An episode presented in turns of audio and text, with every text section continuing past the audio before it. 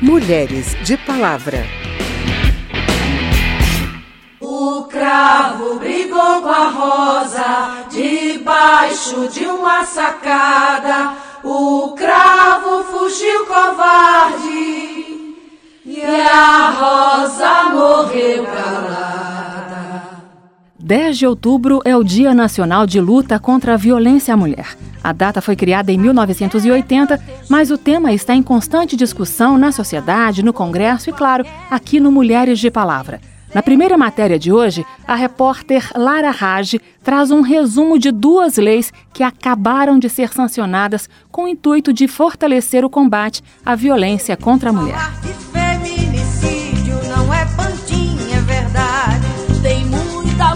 Morrendo pelo machismo covarde. As novas leis alteram a Lei Maria da Penha. Originada em projeto de lei do deputado Alessandro Molon, do PSB do Rio de Janeiro, e outros nove deputados, a Lei 13.880 permite ao juiz ordenar a apreensão de arma de fogo, registrada em nome do agressor, em casos de violência doméstica. De acordo com a lei, caberá à autoridade policial verificar se o agressor possui registro de porte ou posse de arma de fogo. E ao juiz caberá determinar a apreensão da arma em até 48 horas do recebimento de pedido pedido de medida protetiva. O projeto foi aprovado em março pela Câmara e em agosto pelo Senado. O deputado Alessandro Molon acredita que a medida poderá ajudar a evitar feminicídios, especialmente aqueles mais comuns, cometidos por pessoas próximas à vítima. Muitas mulheres acabam sendo assassinadas pelos seus companheiros, maridos ou ex-maridos, ex-companheiros, depois da primeira denúncia de violência doméstica. O que a nossa lei faz é garantir que toda vez que alguém agrida outra pessoa num caso de violência doméstica, se ela tiver a posse ou porte de arma, a arma será recolhida durante a apuração daquela denúncia. Isso certamente vai salvar a vida de milhares de mulheres no Brasil. A outra lei sancionada pelo presidente da República garante prioridade para as mulheres vítimas de violência doméstica para matricular seus filhos em escolas próximas de sua casa ou para transferi-los para essas instituições. O juiz poderá determinar a matrícula independentemente da existência de vaga, conforme explica a autora do projeto que originou a lei, deputada Geovânia de Sá, do PSDB de Santa Catarina. A mulher, quando ela é afastada do agressor, ela muda de residência, na maioria das vezes, quando não é encaminhada para um abrigo ou um novo local em que ela vai residir. Como ela já está frágil, ela precisa desse apoio do governo, hoje ela tem a prioridade dos seus filhos, né? Então, tem que aguardar uma vaga. Hoje não, com a nova alteração, com a alteração realizada e sancionada pelo presidente da República, ela, essa vaga tem que ser garantida essas, a, esse, a essas crianças. De acordo com a nova lei, o direito será garantido mediante a apresentação de documentos que comprovem o registro da ocorrência policial ou do processo de violência doméstica e familiar em curso. Os dados da mulher e dos dependentes serão sigilosos. O acesso às informações será reservado ao juiz, ao Ministério Público e aos órgãos competentes do Poder Público. Da Rádio Câmara de Brasília, Lara Raj.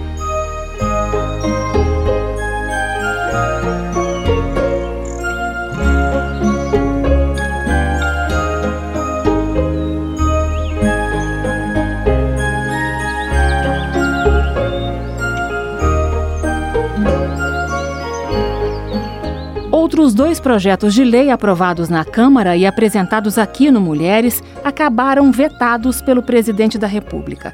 Uma das propostas obrigava as redes públicas de educação básica a oferecer serviços de psicologia e de assistência social aos alunos. Esse veto foi justificado pela falta de previsão orçamentária para a oferta dos serviços.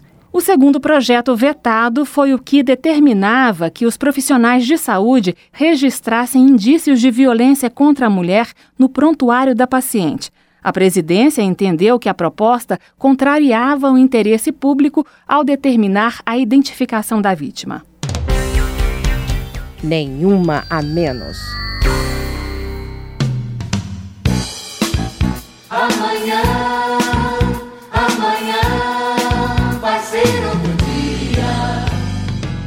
Outras duas leis de 2019 se somam ao esforço de coibir a violência contra a mulher ao permitir que o Estado brasileiro cobre do autor das agressões o ressarcimento de valores gastos com saúde, segurança e previdência gerados pelo crime.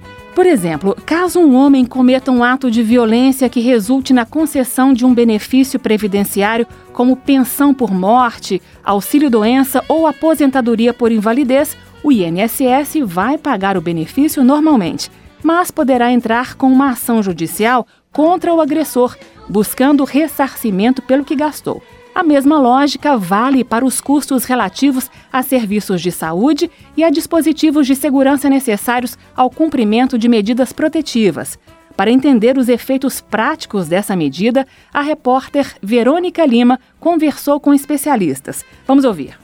Para a promotora de justiça do Grupo de Enfrentamento à Violência Doméstica, Fabiana Dalmas, a medida terá pouca aplicação prática, pois apesar de a lei proibir que o ressarcimento tenha impacto sobre o patrimônio da mulher ou de seus dependentes, essa possibilidade pode gerar insegurança nas vítimas, pois com frequência a violência é cometida pelos próprios parceiros das mulheres. Será que agora elas vão se sentir até menos confortáveis em denunciar, sabendo que eventualmente o peso desse custo ainda vai recair sobre o patrimônio comum desse casal dessa união estável? Nós precisaríamos parar de pensar tanto em alterações da Lei Maria da Penha, que é considerada uma das cinco melhores legislações do mundo, uma das três melhores até pela ONU, e pensarmos muito mais em tirar essa legislação do papel e investir de forma séria em políticas públicas para as mulheres.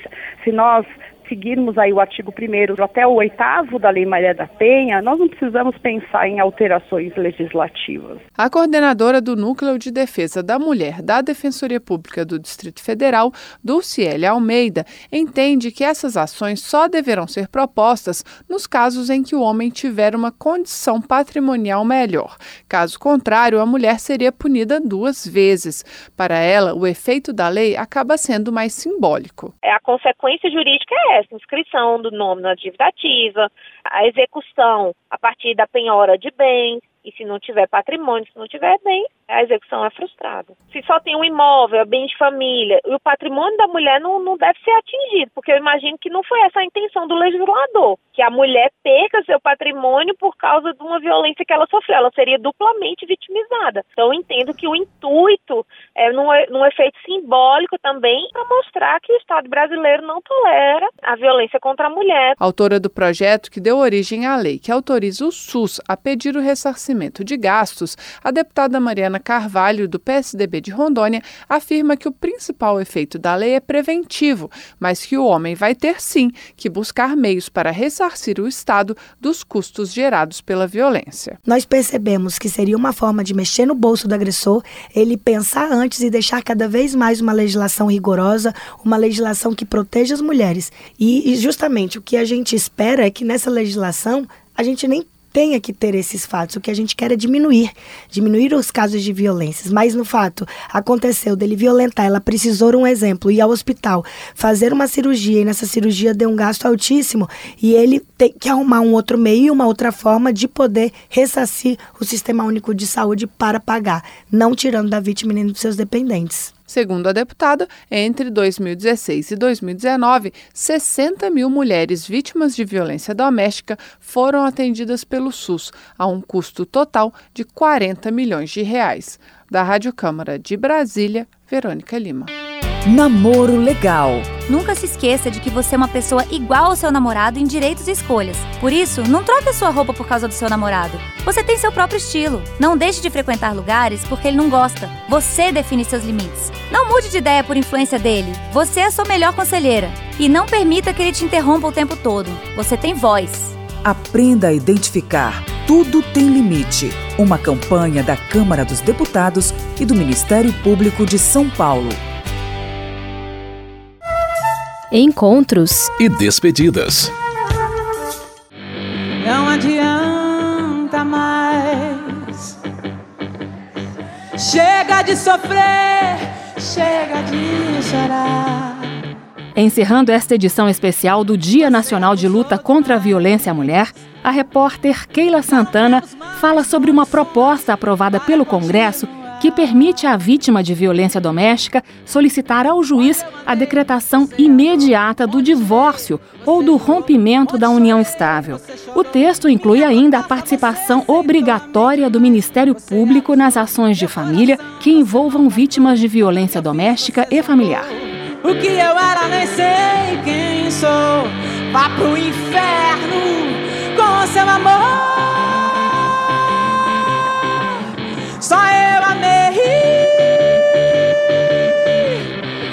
Não me amou. O objetivo do projeto é facilitar o fim do vínculo do agressor com a mulher e a família.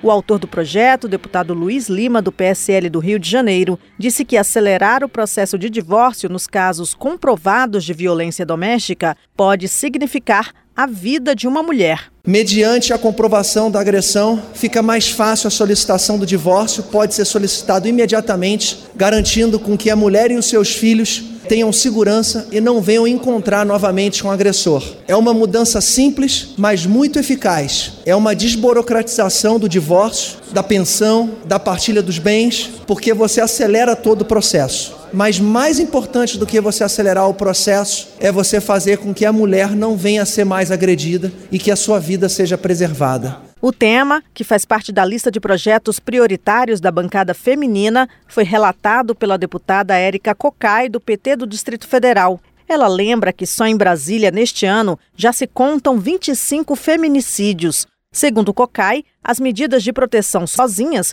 não conseguem resolver o problema da violência naturalizada na sociedade. Mas o direito da vítima de se desvincular do agressor legalmente é um avanço. Combater a violência contra a mulher não é efeito colateral de qualquer outra proposição. Não é cereja de bolo ou chantilly de café. É estruturante para a construção de uma sociedade de paz e para que nós possamos eliminar uma masculinidade tóxica ou uma masculinidade que mata, que desviada, uma masculinidade eivada de crueldade, tecida pelos fios do sexismo, do machismo e, quiçá, da própria misoginia tão presente nas relações do Brasil. O plenário da Câmara ainda homenageou a primeira mulher a votar no Brasil. A professora Celina Guimarães Viana é a patrona do voto feminino desde que teve direito a votar em 1927 no Rio Grande do Norte. Uma ala no anexo 2 da Câmara vai receber o nome dela para eternizar o reconhecimento da participação das mulheres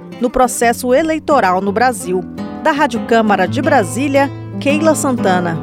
Tantas você fez e ela cansou.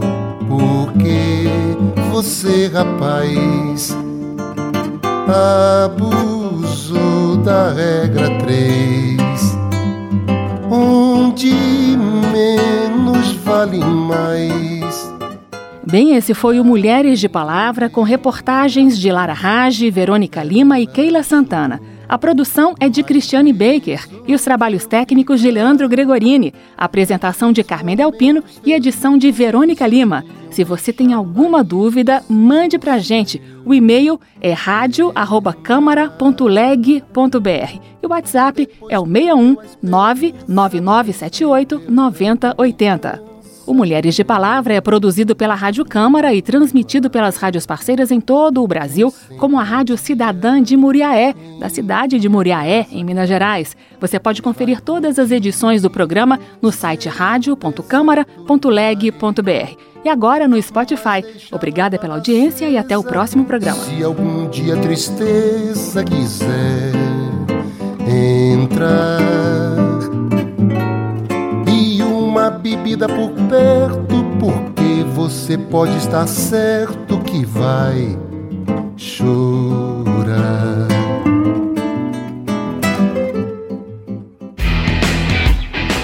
Mulheres de Palavra.